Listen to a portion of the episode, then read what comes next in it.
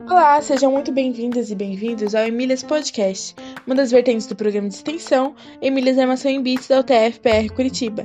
Nosso objetivo é incentivar a presença de mulheres na área da tecnologia com foco em computação. No episódio de hoje, contamos com a presença de Melissa Weber Mendonça, matemática e desenvolvedora de software na Alcansite, Entrevistada pela professora Maria Cláudia, pelo professor Adolfo e também pelo nosso podcast Por um Dia, Marlon Pinheiro, Melissa conta sobre sua trajetória na área acadêmica, no mercado de trabalho e ainda incentiva mulheres que querem fazer o mesmo. Esperamos que gostem! Olá, hoje estamos aqui com a Melissa Weber Mendonça. Ela é matemática e desenvolvedora de software na Quansite. Quem vai entrevistá-la comigo é a professora Maria Cláudia Emer, co-host do Emílias Podcast e coordenadora do projeto Emílias Armação em Bits. Tudo bem, Maria Cláudia? Tudo bem, Adolfo. Tudo bem. Hoje estamos aqui também com o Marlon Pinheiro, que é desenvolvedor de software e mestrando em engenharia de software na UTFT, UTFPR. E hoje ele é o nosso podcaster por um dia. Tudo bem, Marlon?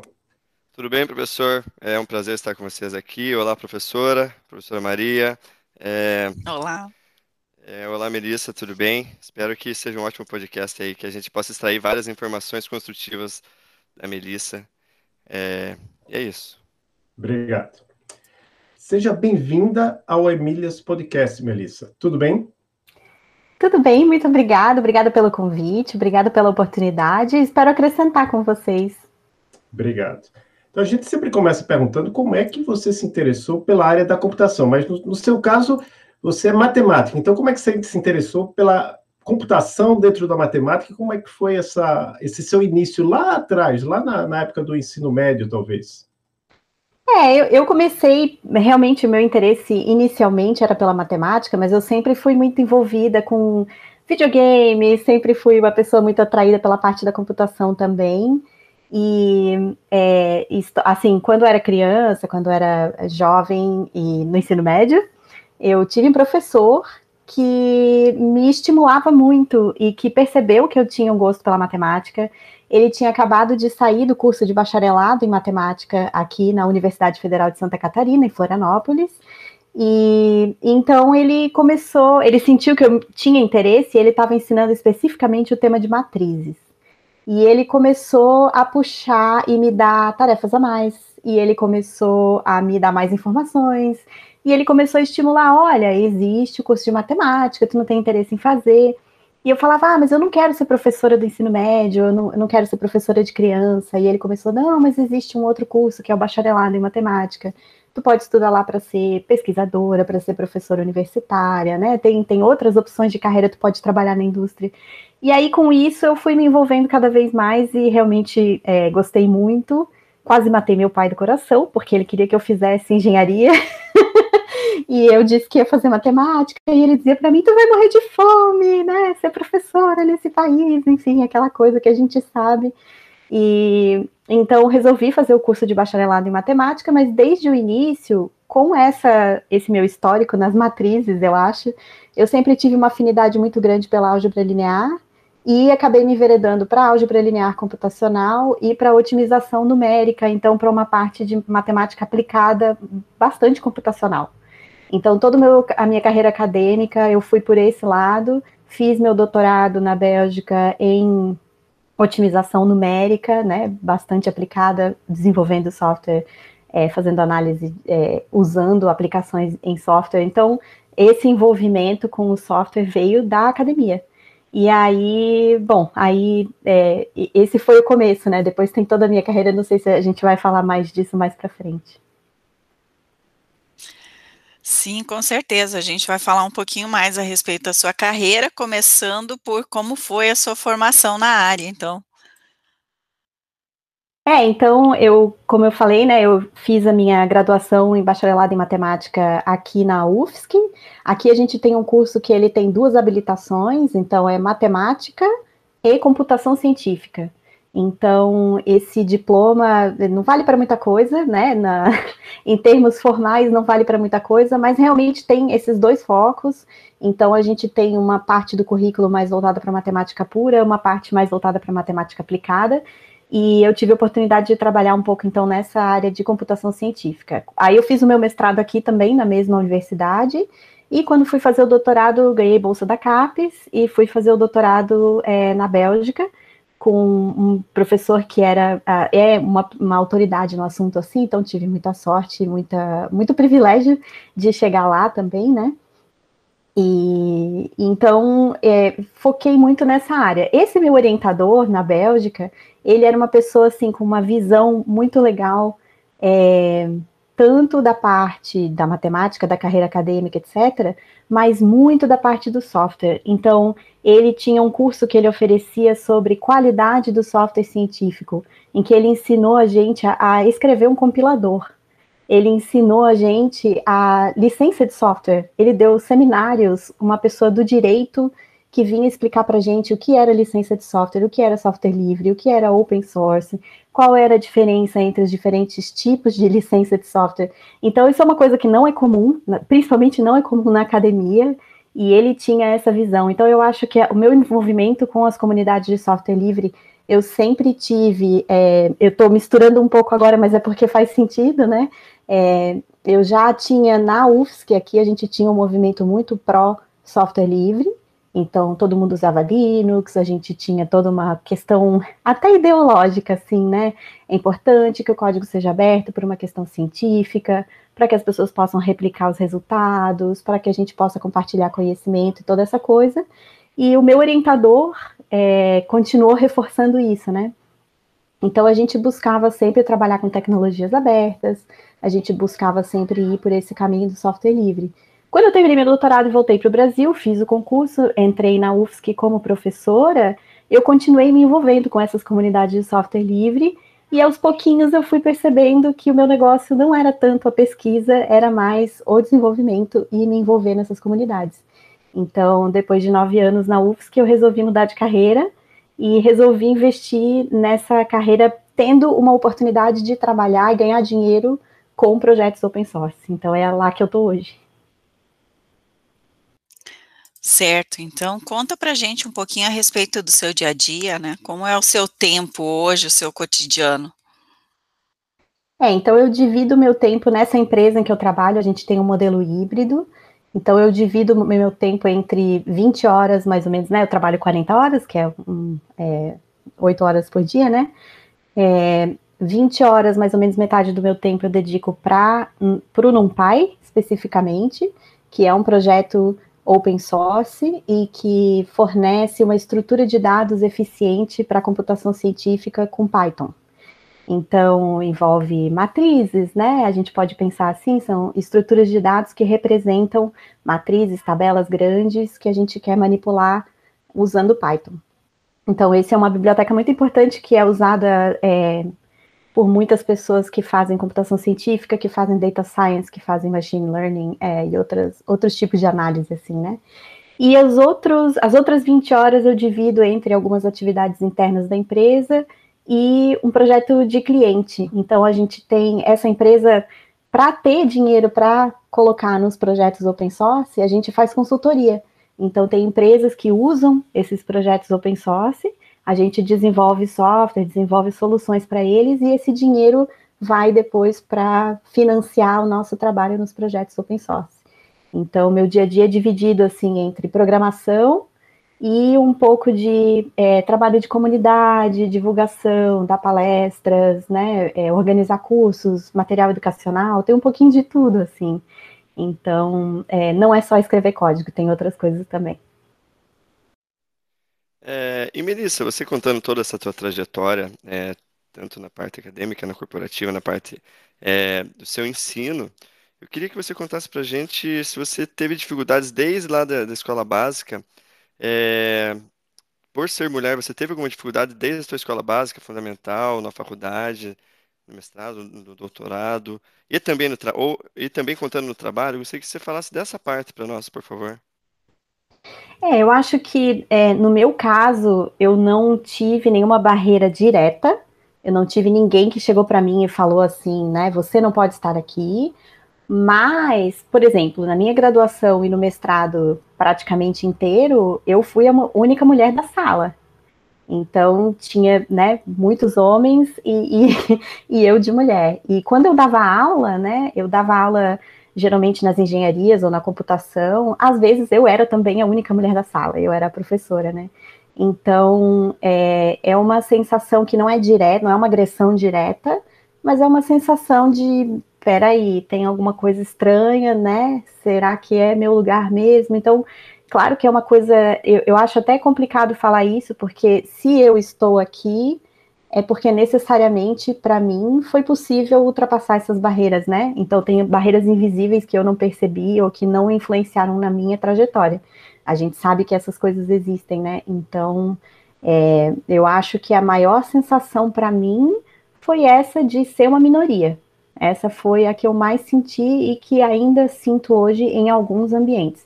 É, eu tenho que dizer que na empresa em que eu estou hoje, por exemplo, tem um movimento muito forte de justiça, igualdade, diversidade, inclusão. E nos ambientes em que eu estou também, no Python científico, por exemplo, a gente sente que tem um movimento muito forte nessa direção. Então, as coisas estão mudando muito rápido, o que é excelente, né? Já, já tá tarde, mas de qualquer forma eu sinto que está mudando mas é, eu acho que é, especificamente na minha trajetória teve poucas oportunidades em que eu ouvi coisas diretas. Claro que a gente escuta comentários de colegas, esse tipo de coisa, né? Aquelas a piadinha ou a, a observação, mas não foram coisas que me atrapalharam, é, eu acho, diretamente. Entendi, entendi. É, e você, você mencionou sobre a situação no seu doutorado na Bélgica. É, até separei uma pergunta aqui. Como que foi sua adaptação cultural lá na, nesse país, né? Que é um país diferente, né? Não é uma, acho que não sei se fala, fala holandês ou francês lá, essas duas línguas, não é? E queria saber assim, se você me contasse mais, contasse pra gente mais sobre isso, se você teve muitas dificuldades nessa situação e até, já que a gente falou sobre a situação de ser mulher, se teve algum ponto que por ser mulher, mulher lá te prejudicou. Então, acho que aí tem várias questões. A primeira é um privilégio imenso que eu tive de falar francês antes de ir para a Bélgica. E eu tenho certeza que a minha adaptação foi relativamente tranquila porque eu falava francês. Então, eu tive vários momentos em que as pessoas na Bélgica é, sentiam que eu tinha um sotaque e supunham que eu era alemã e supunham que eu era europeia, mas de outro lugar, ou talvez portuguesa, mas não supunham que eu era brasileira. Se eu fosse negra, se eu tivesse outra aparência, se talvez eu tivesse outro sotaque ou eu não falasse francês, eu tenho certeza absoluta que a minha adaptação teria sido muito diferente. Então eu tive colegas que tiveram muito mais problema e, e que não conseguiram se adaptar. Então, no meu caso, eu senti que foi relativamente tranquilo, fiz amigos, tenho amigos até hoje. Eu tive é, também a sorte de cair num departamento com muita gente jovem, muita gente da minha idade, e a gente é, conseguiu fazer amizade, conseguiu né, aproveitar aquele tempo juntos, assim. Então, eu acho que tem muito a questão da barreira da língua. E uma vez que a gente atravessa isso, realmente fica muito mais fácil, né? É, sobre a questão de ser mulher, eu acho que a, Bélgica é um país é, complexo, assim, em vários aspectos. O surrealismo belga não existe à toa. É, tem a questão da língua, né? Então, como eu falei, eu fui para uma região que falava francês, tem uma outra região que fala holandês, tem uma outra região que fala alemão. Então, é, tem muito uma, uma guerra cultural dentro do próprio país e tem outras questões em que, às vezes, a Bélgica é muito desenvolvida por ser parte da Europa, por estar no, no, centro ali, né, da União Europeia, e por outro lado, é um país muito provinciano, mais do que o Brasil. Então, tem momentos em que a gente se sente um pouco deslocado, assim, né? É, por exemplo, eu tive problema lá por causa do meu cabelo colorido, né? Eu tenho cabelo. Estou sempre mudando de cor no cabelo e me lembro que foi uma. uma celeuma porque mudei a cor do cabelo. Então, é, algumas coisas assim que eu não esperava encontrar na Europa, né? A gente acha que lá é tudo mais desenvolvido, tudo melhor e tudo mais para frente, mas não é bem assim, não. É, tem, tem, cada lugar tem a sua característica, né? Verdade, e é bem interessante a gente conseguir perceber isso, né? E, e, e veja, né, a cor do cabelo, achei o máximo. E o fato de você dizer também que de repente talvez não é, é, se você tivesse a pele um pouquinho mais escura, né, já teria diferença. Então é, é, é bem complicado mesmo em alguns lugares aí do, do mundo, né? E eu queria fazer um comentário com relação ao que você disse, né, da, da sala de aula, que a gente se vê muitas vezes mesmo em sala de aula com um grupo masculino, né?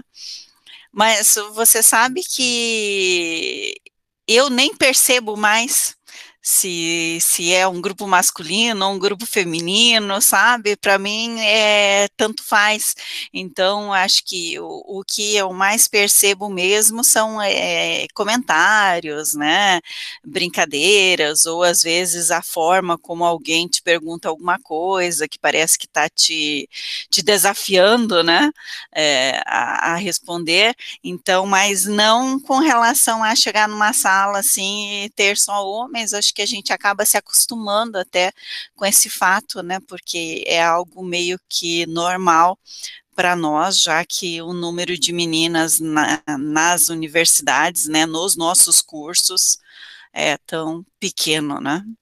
E a gente tem lutado para mudar isso. Essa é uma ideia, né, desse podcast aqui. Mas eu queria saber um pouco mais a respeito da sua pesquisa de doutorado, né?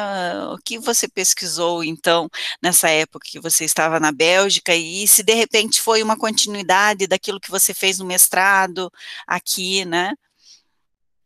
Foi, foi é, bastante relacionado com o que eu tinha feito, então eu comecei. É, Posso entrar na parte técnica, assim, talvez não seja muito fácil de explicar, mas eu vou tentar. Pode sim. então, o que eu comecei, como eu falei, né, eu me interessei, comecei já na graduação, me interessar bastante por álgebra linear computacional e otimização. Então, álgebra linear computacional significa é, o estudo, né, a análise de problemas de álgebra linear utilizando o computador. Então, a gente tem questões de precisão, de análise numérica, de sensibilidade numérica, né, de instabilidades numéricas, então erros de arredondamento, enfim, algoritmos diferentes, mais eficientes, mais rápidos que a gente pode usar para resolver, por exemplo, sistemas lineares gigantes, né? Então tem muitas, muitas, muitas aplicações, né? Costuma ser o centro da matemática aplicada, porque a maioria dos problemas se resolve lá no fundo num sistema linear. Então a gente acaba, é, acaba que são algoritmos, né, técnicas muito importantes. E a otimização, que significa encontrar a melhor solução dentro de um conjunto de soluções possíveis, né? Então, no meu caso, como estudava otimização numérica, é, mais pelo lado matemático, significa geralmente minimizar uma função sujeito a determinadas restrições. Então, quando eu fui, eu fiz o meu mestrado estudando um método para resolver sistemas lineares, é, um método computacional para resolver sistemas lineares. Fiz alguns experimentos, é, naquela época em Fortran, né? Não faz tanto tempo assim, mas eu comecei pelo Fortran porque é uma linguagem muito popular na álgebra linear computacional e na matemática aplicada em geral. E é, fiz essa parte que foi meu mestrado, então, um estudo de uma técnica, um método novo para é, resolver sistemas lineares. E aí, quando fui para o doutorado, foi para fazer otimização. Então, são áreas muito relacionadas, né? A, a, o que eu estudei também no mestrado envolvia, né, era muito próximo do que a gente chama de métodos multigrid, em que a gente tem uma sequência de problemas que representam o mesmo problema abstrato, mas que a gente representa no computador com vários níveis de precisão. Então, a gente usa mais ou menos variáveis dependendo da precisão que a gente quer para resolver aquele problema. Então, normalmente a gente tem um problema contínuo e a gente vai escolher um número de pontos para representar aquele problema de forma discreta no computador. O computador não sabe fazer nada contínuo, então, para a gente trazer o problema para o computador, a gente tem que discretizar. E, e, nesse processo a gente pode escolher quantos pontos a gente quer colocar, né? A mesma coisa que fazer um desenho e escolher determinados pontos para fazer uma aproximação com retas, né? todo mundo que jogou um videogame antigo sabe aqueles gráficos poligonais que, que a gente tem, é mais ou menos isso. Então, quantos mais pontos a gente colocar, menos óbvio fica aquele polígono, né? Fica, parece que está contínuo. Mas, se a gente coloca muitos pontos, isso implica num sistema linear lá no fundo que tem muito mais variáveis. Então, ele é gigante. A gente precisa de um computador muito mais potente para resolver. Então, essa técnica multigrid, ela, é, como a gente escolhe diferentes níveis de discretização, vamos supor assim, a gente ia de 9 pontos para 16 milhões de pontos e várias coisas no meio. Então, a gente resolve esse problema subindo e descendo nessa hierarquia de discretizações. E tem técnicas, tem explicações que dizem que isso é uma maneira eficiente de resolver o problema, porque a maior parte do trabalho a gente vai fazer em problemas menores, com menos é, variáveis, né? Então, a gente existe essa técnica para resolver sistemas lineares. O meu trabalho de, otimiza, de doutorado foi aplicar essa técnica em problemas de otimização. Então, a gente usou essa ideia de discretizar o problema com é, números diferentes de pontos, né, para resolver problemas de otimização de, de maneiras mais eficientes. Então, eu, eu, fiz uma análise teórica e também algumas análises computacionais, assim, algorítmicas mesmo, implementações, alguma, alguma coisa em Fortran, alguma coisa em MATLAB, que é uma outra linguagem também muito popular nessa área de computação científica, mas que é proprietária, né? Então, é mais ou menos isso. Não sei se dá para captar, assim. Dá sim. Eu acho que é bem interessante, né, o, a sua pesquisa, e, e você acabou levando alguma coisa da sua pesquisa para o que você faz hoje? Acho que muito do que eu aprendi de técnicas de implementação eu continuo usando hoje, até porque hoje eu estou trabalhando no NumPy, e na época, tudo que eu implementava no MATLAB estava sendo implementado também no NumPy, assim, né? Era muito paralelo, muito parecido as técnicas e as próprias aplicações do que as pessoas querem.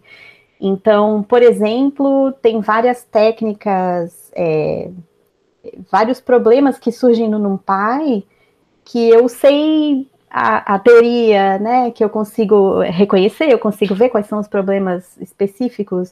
Por exemplo, no Pai tem um submódulo de álgebra linear que calcula determinante, que né, é, faz é, autovalores, enfim, usa todas essas técnicas de álgebra linear para resolver problemas. Então, tem sim muita coisa que eu reaproveito.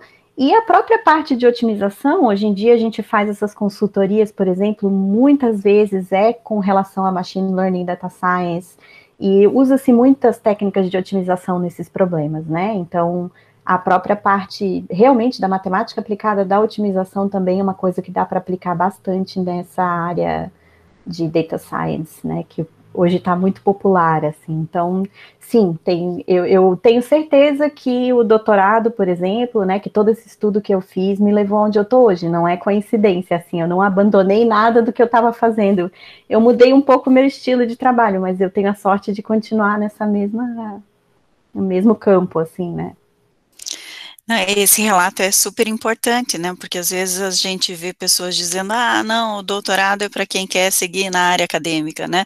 E a gente já tem dito que não, que isso não é verdade, né? Nem o mestrado e nem o doutorado.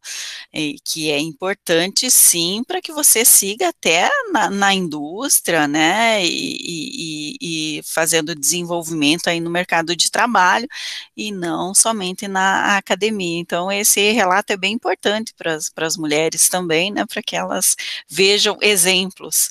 É, uma outra questão que, que, nós ficamos pensando aqui, né, que causa curiosidade, é como foi essa mudança que você fez, né, da carreira acadêmica pro, para um emprego estável, para ir trabalhar em uma empresa, né, quer dizer, na verdade, você saiu de um emprego estável, né, na universidade, para ir trabalhar em uma empresa e, e, quais foram os fatores que fizeram, né, você fazer essa mudança, né? O que você pesou assim para resolver? Não, eu decido ir para trabalhar na empresa nesse momento.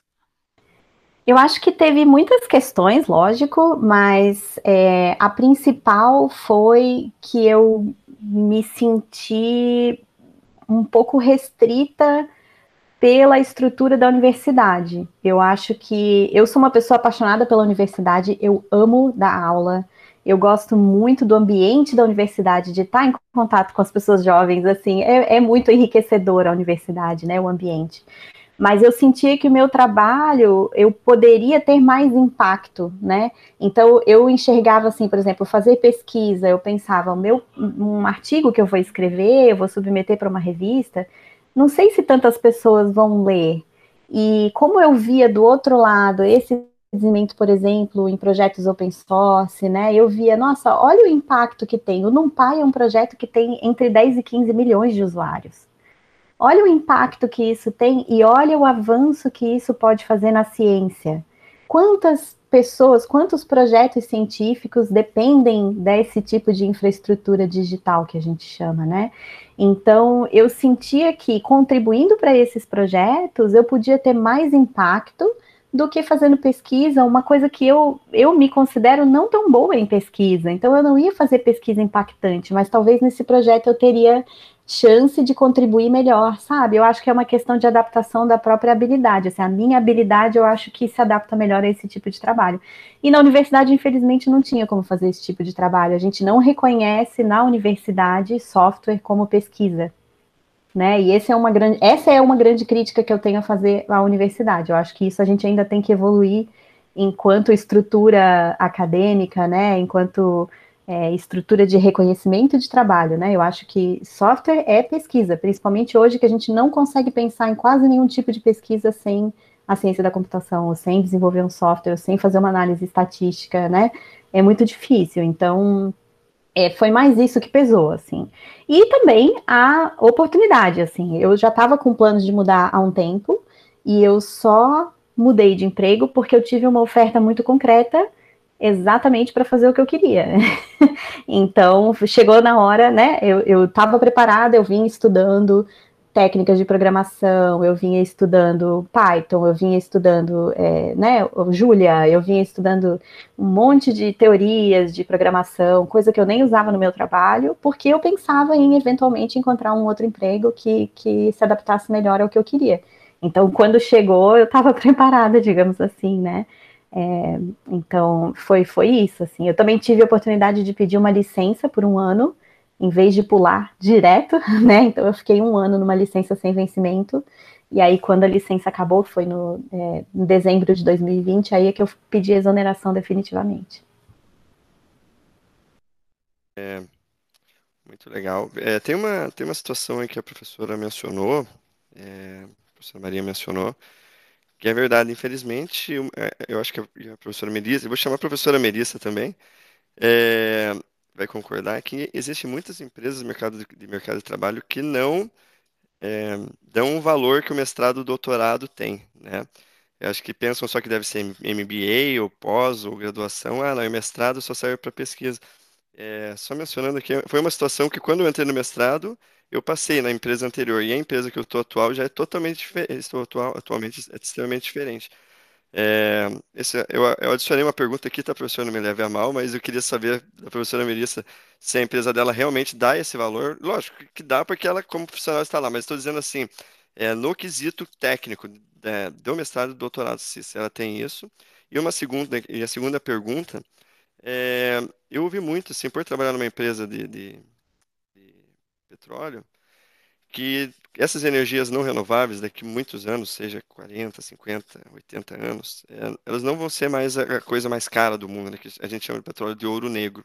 Que o que vai ser são os dados, né, que os dados vão ser o nosso novo ouro, que vão ser as coisas que vão, que vão mais valer, que vão estar no mercado, que vão estar em, sei lá, em ações.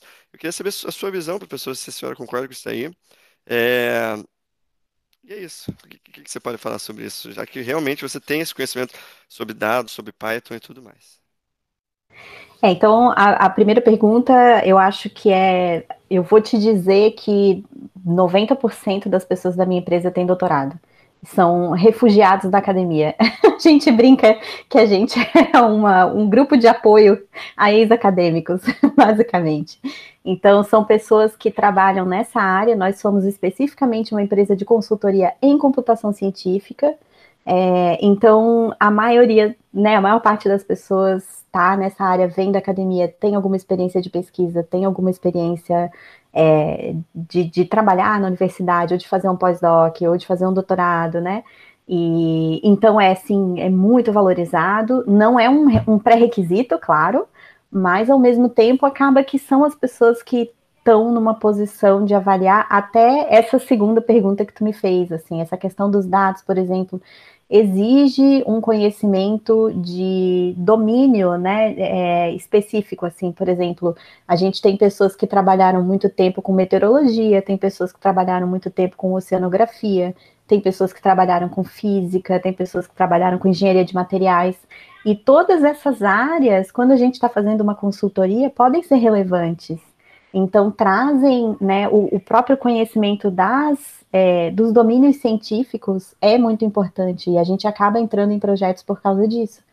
Então, é super valorizado, é super importante, e eu concordo com essa afirmação, assim, eu acho que é, a gente vê que a indústria dos dados está crescendo muito, Logicamente, tem muita aplicação mal feita também, a gente sabe que tem né, muitos problemas com essa questão dos dados, mas eu acho que é muito claro também que, que as empresas vão investir nisso e que isso é um campo gigantesco. Agora, eu acho, né, ou pelo menos pela experiência que eu tenho, as pessoas que vêm com conhecimentos de outras áreas e que eventualmente acabam caindo na área de dados, né, fazendo uma formação complementar ou não, acabam trazendo uma experiência mais legal do que alguém que vem com um conhecimento é, é, mais abstrato, sabe? Então, acho que são equipes que se complementam. Eu acho que tem a pessoa que é mais especialista na parte de ciência de dados, por exemplo, pura, né, nos, nas teorias, nos algoritmos e nas técnicas, ela às vezes precisa ser complementada por uma pessoa que tenha conhecimento de outro domínio específico da física, da química, da engenharia, da, da própria matemática, sei lá, né? Então eu acho que eu, eu acho que essas equipes multidisciplinares são super importantes, pelo menos é onde eu vejo que tem mais é, movimentação, inovação, sabe, e, e, resultados bem legais, assim. Então, eu vejo que isso é uma tendência mundial, né? A gente vê muita gente de ciência de dados vindo de outras áreas, vindo da, da biologia, vindo da química, vindo da... Então, eu, eu, eu acredito que essa parte interdisciplinar é super importante, assim, esses times que se complementam, né? É, não sei se eu respondi a tua pergunta, espero que sim. Oh, sim, sim. Muito obrigado, viu? Eu quero fazer mais uma pergunta e para dar uma oportunidade para você falar um pouco mais sobre o NumPy. Porque eu estava vendo aqui a, a, página do NumPy, né? Ele tem aqui o. É um projeto antigo, estou vendo que lá no GitHub ele primeiro, provavelmente o primeiro commit foi em 2001, então já são quase 20 anos. Você está lá como uma das contribuidoras, você falou que não, não programa tanto, mas tem lá commits seus. E ele tem aqui, não estou vendo aqui mais, mas tem aquelas, aquelas palavras que estão na moda. Ah, tá aqui, ó. Ciência de dados, machine learning, né? Essas coisas que estão na moda. Então, o que é o NumPy e qual a importância dele para a comunidade Python? Então vamos lá. O NumPy é um projeto, como tu falou, é um projeto antigo, né? E só a título de curiosidade, a pessoa que criou o NumPy é o CEO da empresa onde eu trabalho hoje. Então ele continua trabalhando nessa mesma área, né? Ele vem de uma área de ciências é, biomédicas, então ele precisava dessa estrutura para trabalhar e foi por isso que ele criou, né? Então o NumPy é uma biblioteca escrita em parte em Python, em parte em C, que fornece essa estrutura de dados eficiente, rápida, para ser usada dentro do Python para fazer manipulações numéricas. Então, o Python é uma linguagem que não é conhecida por ser rápida, né? Ela é uma linguagem conhecida por ser didática, por ser fácil de aprender, por ser fácil de ler, mas o desempenho numérico dela, né, a, a, velocidade com que ela faz conta, por exemplo, não é tão alta.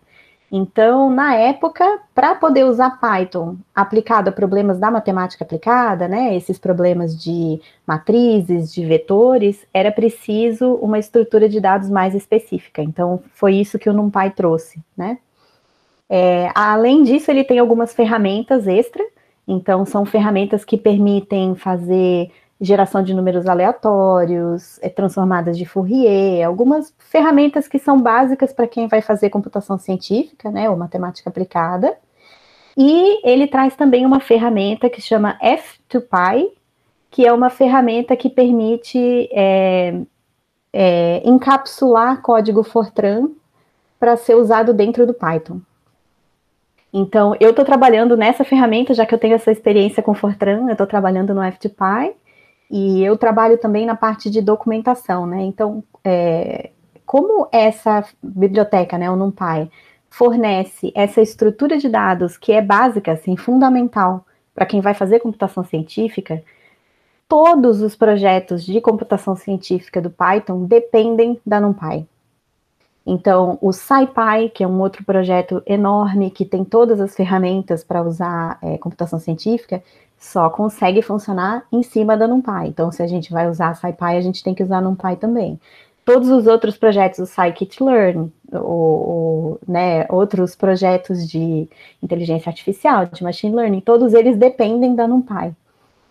Então, é um projeto super importante, é um projeto bem fundamental, assim, e como eu falei, tem entre 10 e 15 milhões de usuários, a gente estima, né? Então é um negócio gigantesco. E, e aí, assim, a gente tem dentro da comunidade do NumPy, a gente não tem muitas pessoas que são efetivamente mantenedores. Então, pensando na questão da infraestrutura, a gente tem mantenedor que a gente chama é uma pessoa que trabalha no projeto fazendo esse trabalho sujo, digamos, né?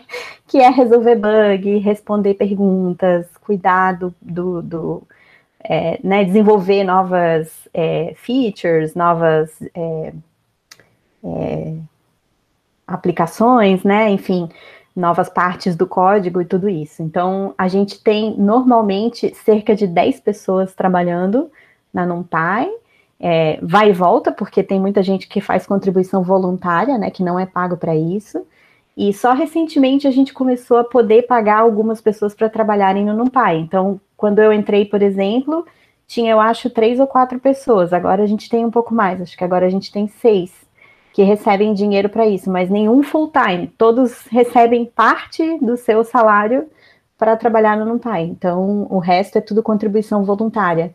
Então, tem toda uma questão também da infraestrutura desses projetos open source, né? Então, eu falei, por um lado, eu falei assim, a NumPy é super importante, ela sustenta todo o Python científico. Aí, por outro lado, eu falo assim, ninguém ganha dinheiro para trabalhar nesses projetos.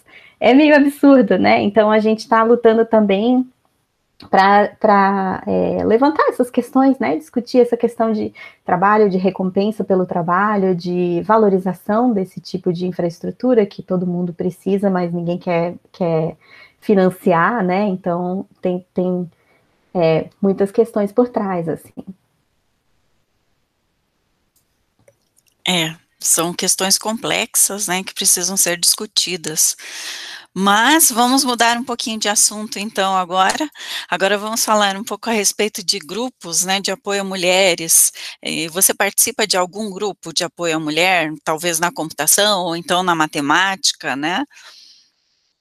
É, o meu maior envolvimento é com as PyLadies, que é um grupo de mulheres é, no Python, né? Então a gente tem a PyLadies é um grupo mundial que existe em vários países, mas o Brasil tem o segundo maior número de grupos de PyLadies do mundo, né? Eu acho que só perde para os Estados Unidos.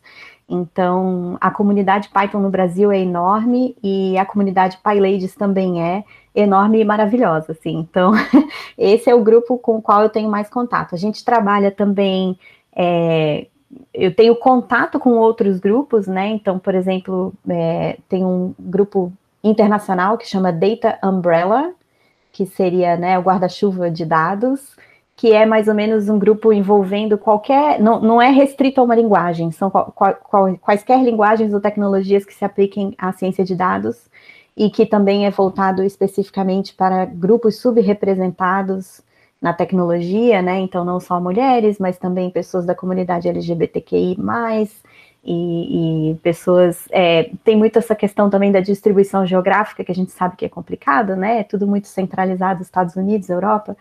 É, e, enfim, tem outros grupos também é, tem um que se chama Women in Machine Learning and Data Science, então as mulheres na Machine Learning e Ciência de Dados, que também faz vários encontros, né? Também a gente já fez algumas colaborações com, com esse grupo também, que é super legal.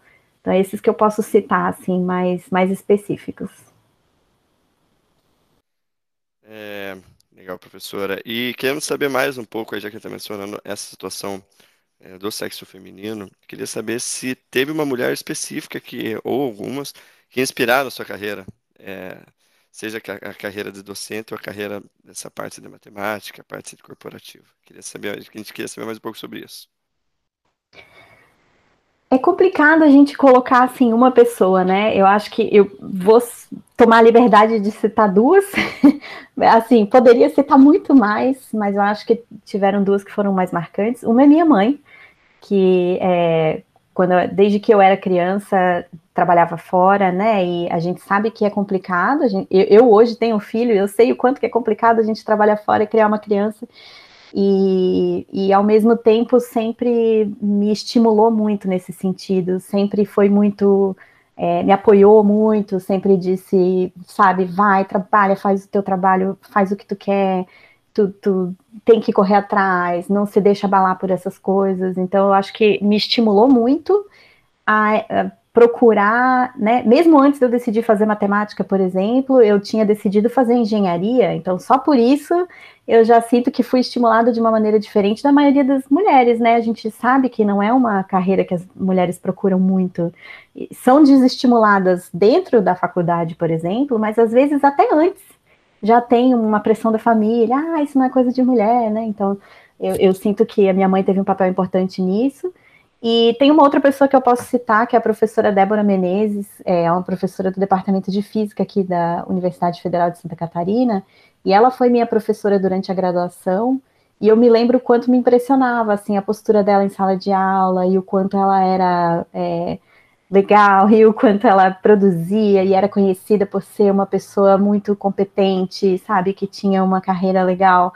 Então, até hoje ela é uma pessoa que me inspira muito. Ela trabalha na, na, no grupo de gênero da Sociedade Brasileira de Física e ela é bastante ativista nessas questões de gênero. Já escreveu vários artigos sobre isso. Então, é uma pessoa que é, me mostrou que era possível falar dessas questões e, e, e trazer um, um, uma segurança, porque a gente sabe que existe um comentário que é assim ah, tá reclamando porque não é capaz de produzir, né? Eu não sei se outras pessoas já perceberam isso, mas pelo menos nos meus círculos é muito comum isso. Se assim, ah, a pessoa que é, é feminista fica reclamando dessas coisas, fica falando que as mulheres estão sofrendo preconceito, é porque não tem capacidade de fazer as coisas, né? A gente sabe que existe um preconceito super gigante em torno dessas questões, e eu acho que ela foi uma pessoa que eu vi assim, não, ela tá lá e ela tá falando essas coisas e, e eu também posso, né? Eu também posso me colocar, eu também posso é, é, me sentir competente fazendo, não importa o que eu esteja fazendo, né? E então é uma pessoa que me inspira muito até hoje, assim, eu sigo ela, continuo vendo as coisas que ela tá fazendo, que ela tá escrevendo que ela tá levantando. Ah, mas a ideia é essa, né, mesmo, não uma pessoa só que tenha te inspirado, mas talvez uma ou várias, né, várias mulheres que tenham te inspirado na, na sua carreira, e, e, acho bem interessante o fato de você lembrar da, da sua mãe, né, da garra, do fato de ela trabalhar fora também, das dificuldades, e do auxílio na hora que você escolheu, né, dizer assim, você você pode escolher o que você quiser, né? Porque você pode ser o que você quiser. Então, acho que esse papel da, da mãe é, na vida da gente também é, é bem importante, né? Mas agora a gente pede para você falar um pouco com as nossas meninas, né? Ou então com mulheres que estejam pensando em seguir carreira na computação, talvez que estejam pensando em mudar também, né? Dar uma reviravolta na, na vida e, e entrar na computação. O que você diria pra, para motivá-las ou inspirá-las?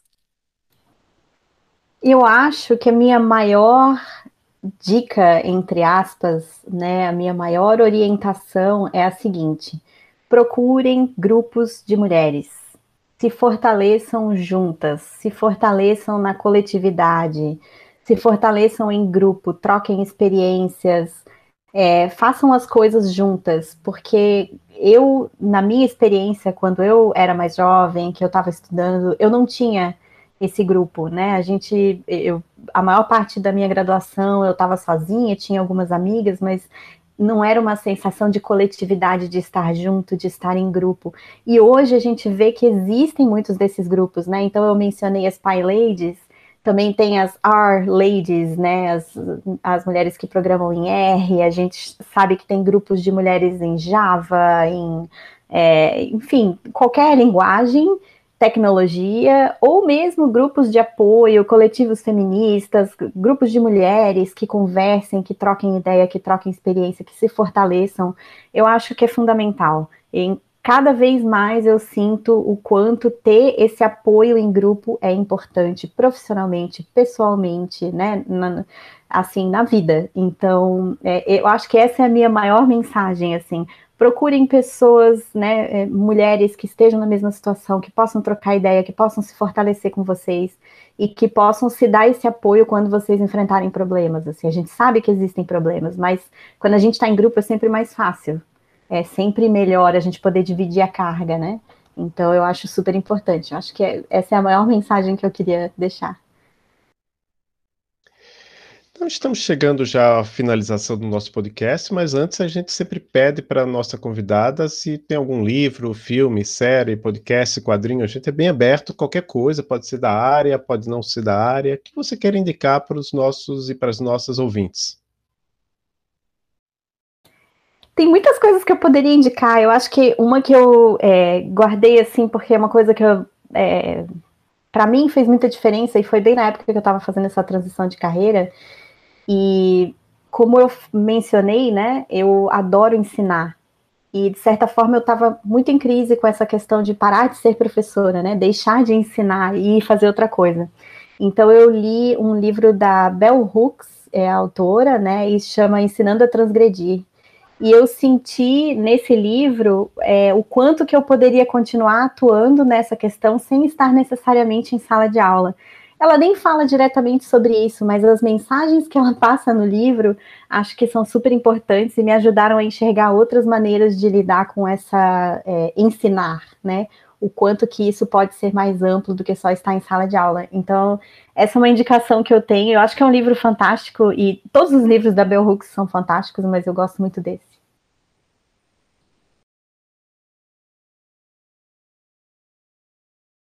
Muito bem, então.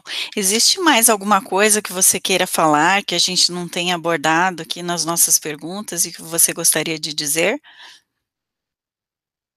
Eu acho que é sempre bom salientar isso, né? A gente sabe o quanto que é difícil o trabalho voluntário, mas se alguém estiver interessado em começar a contribuir para projetos open source, não sabe como, ou não tem a menor ideia de por onde começar, qual projeto escolher e tal, eu estou sempre disponível, o meu Twitter, a minha caixa de mensagens está aberta, pode me mandar uma mensagem, pode me perguntar. Se eu não souber responder, eu vou arrumar alguém que saiba.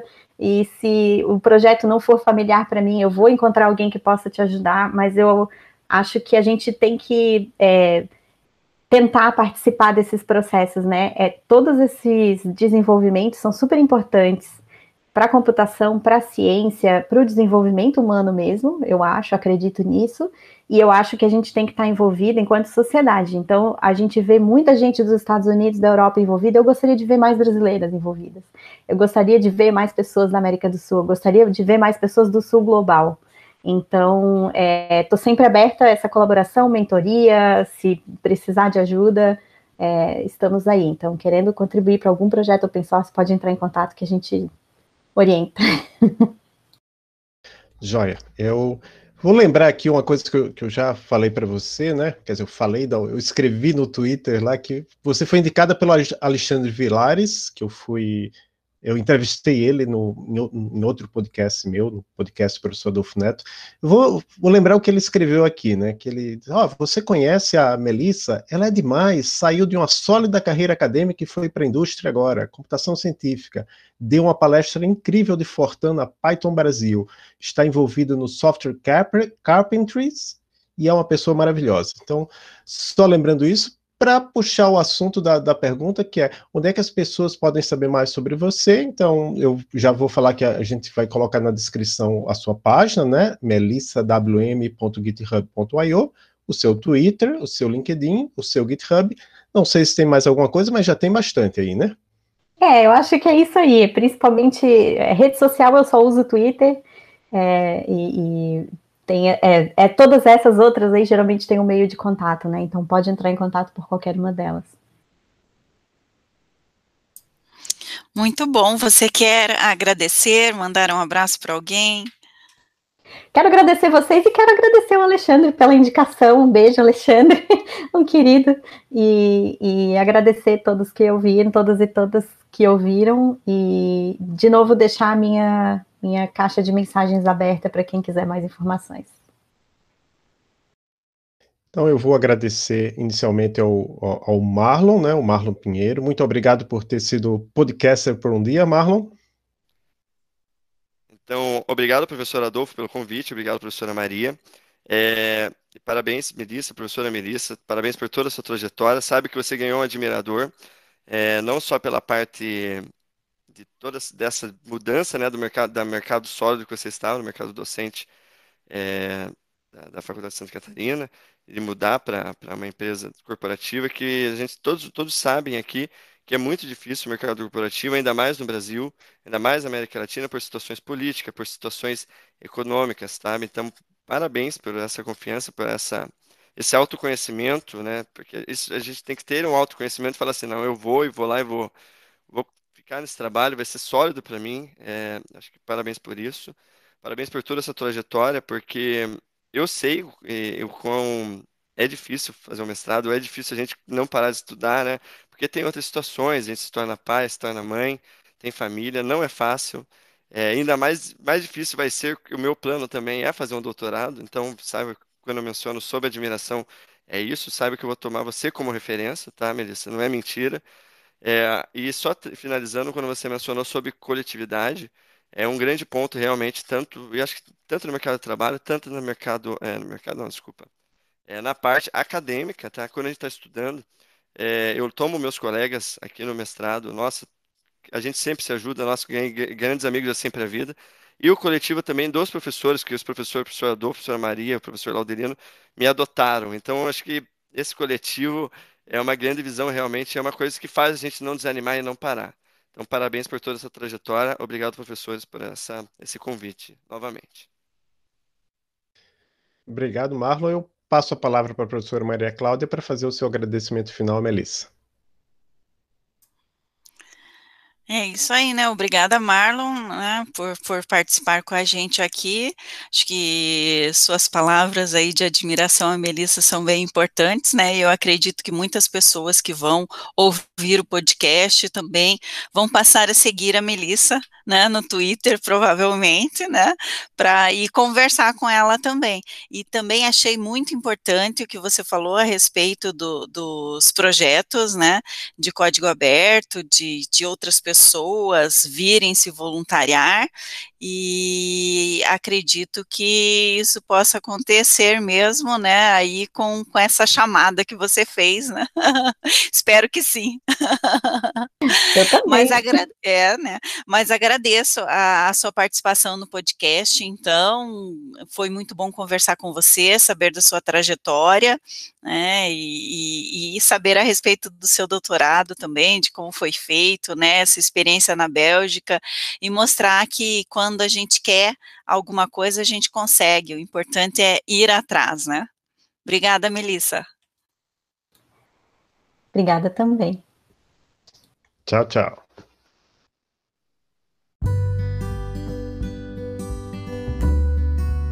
Aí, gostaram do episódio?